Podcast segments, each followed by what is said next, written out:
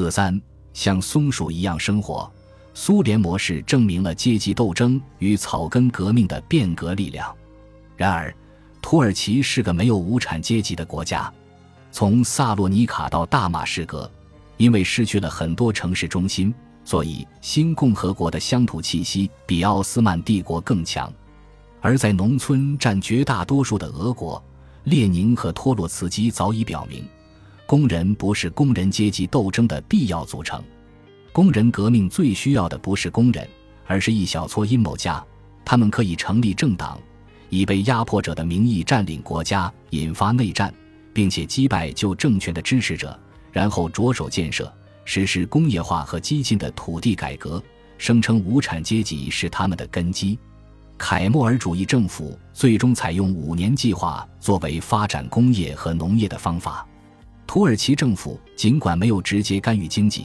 但是，国家控制的垄断部门获准接管了主要工业部门，高级官员无论如何都必须是唯一合法政党的党员。然而，还没等到民族主义者将协约国扫地出门，两个革命政权之间的甜蜜就开始变味。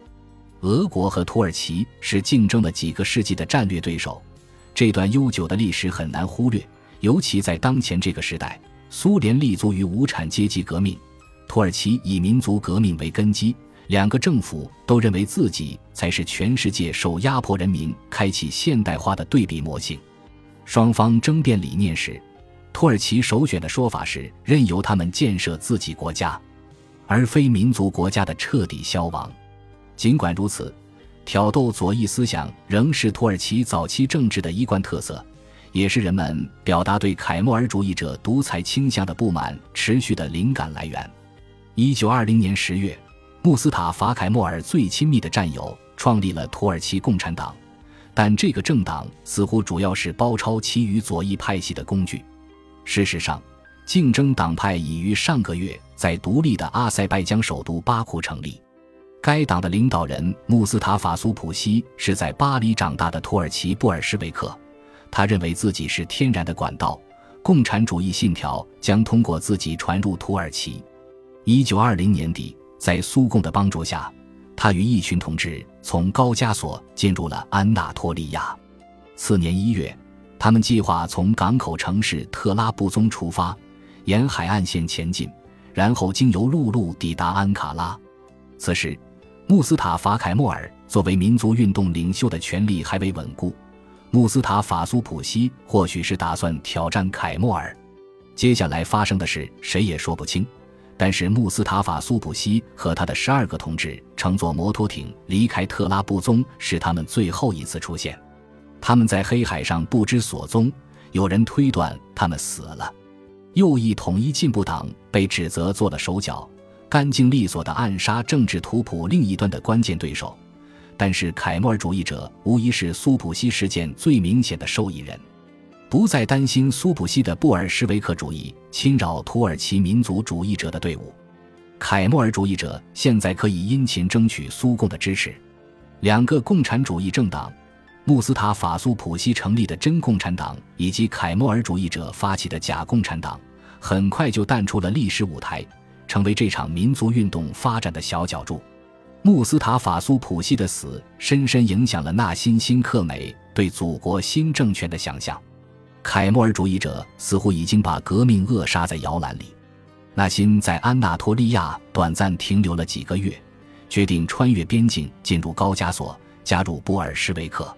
一九二一年秋，他动身出发，恰好是当年德米特里沙里卡什维利等格鲁吉亚孟什维克政府的支持者逃往伊斯坦布尔的路线。途经格鲁吉亚港口巴统，一路乘火车到达莫斯科。那一年他十九岁。这是他第一次踏上俄罗斯的土地。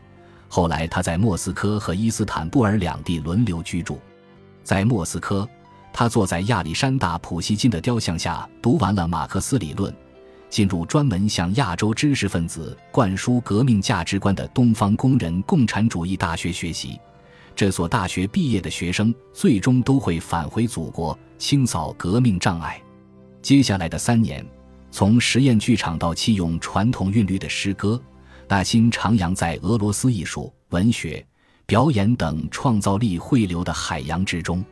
他这一时期创作的第一首土耳其语自由诗，突破了奥斯曼诗歌的传统体例，大胆借鉴了波斯和阿拉伯诗篇的格律。一九二四年，列宁逝世，纳辛负责在告别仪式上守关。这是一位年轻的世界社会主义代表向已故领袖的致敬。一九二四年底，纳辛返回了伊斯坦布尔。他离开土耳其时，穆斯塔法苏普西刚刚溺亡。真正的土耳其共产党几乎全部身处险境，现在情况不同了。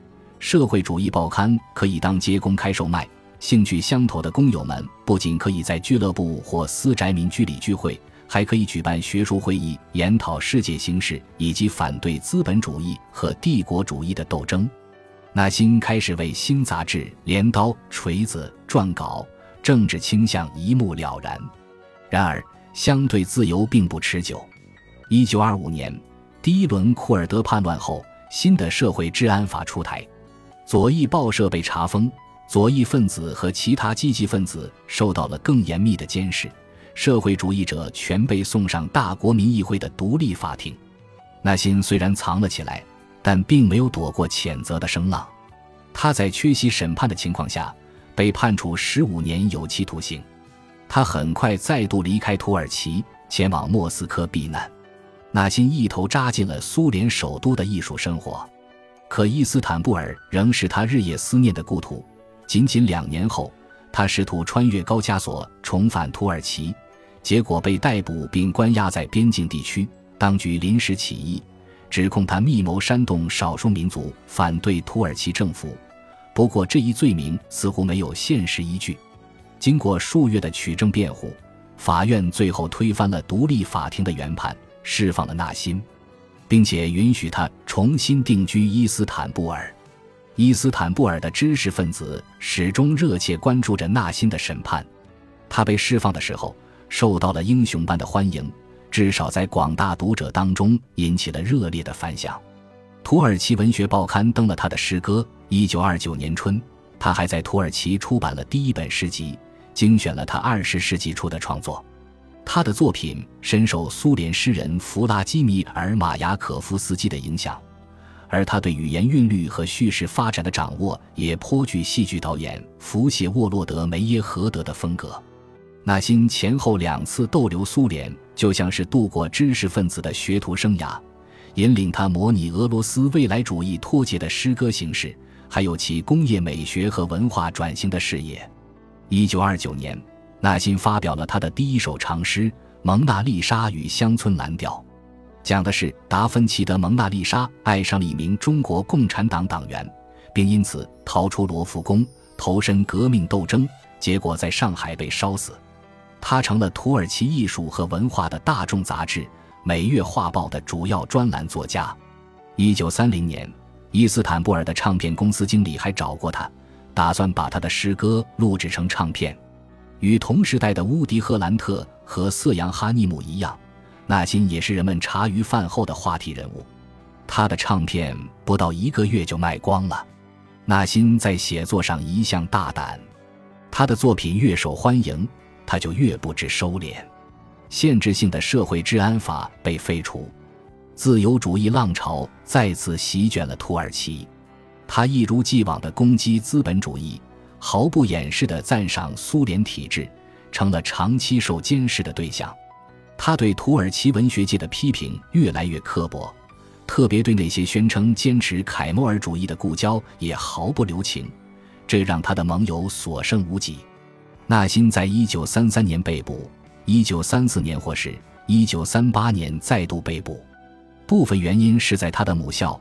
王子群岛之一的雷贝里岛的海军学院，士官生们都在传阅他的新作《谢赫百德雷丁的史诗》。这首诗拓宽了诗歌语言的边界，组合了学术散文、魔幻现实主义和多样性的语言形态，非常类似于他后期的力作《祖国的人文景观》。但是由于谢赫百德雷丁的史诗表露的政治信息穿插着一段奥斯曼帝国刻意隐匿的历史小插曲。所以为他招致了新一轮的麻烦。因四百一十六年，在寂寂无闻的鲍克卢斯和伊斯兰教神秘的百德雷丁的带领下，安纳托利亚西部爆发了反抗苏丹穆罕默德一世的叛乱。这两位领袖鼓吹宗教和社会的阶级对等，他们的言论吸引了当地的穆斯林、基督徒、犹太人，以及对苛捐杂税和封建领主充满愤恨的城市商人和农民。奥斯曼帝国击败了叛军，扫清了障碍。他们当场逮住了鲍克卢斯，把他带到以弗所，钉死在十字架上。为了发泄苏丹的心头之恨，他的尸体还被一头骆驼拖着游街示众。百德雷丁一度逃脱了抓捕，藏身在黑海西岸的疯狂森林一带传教，不过最终被抓回并处以绞刑。纳辛在谢赫百德雷丁的史诗中显然僭越了政治礼仪的界限。因为主题是神话领袖的高压统治，以及对这个世界森严的等级制度和令人窒息的社会习俗终会消融的信仰，这首诗给了土耳其政府一个便利的借口，借机指控他煽动叛乱。纳辛站上受审台，被判处三十五年监禁。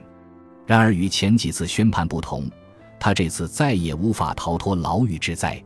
在接下来的十二年。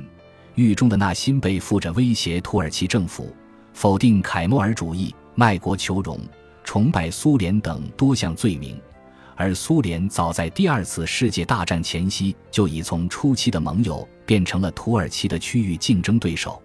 一九五零年，他在政治犯大赦中获释，接着加入了巴勃罗·毕加索、让保罗·萨特等欧洲知识分子支持的持续的国际运动。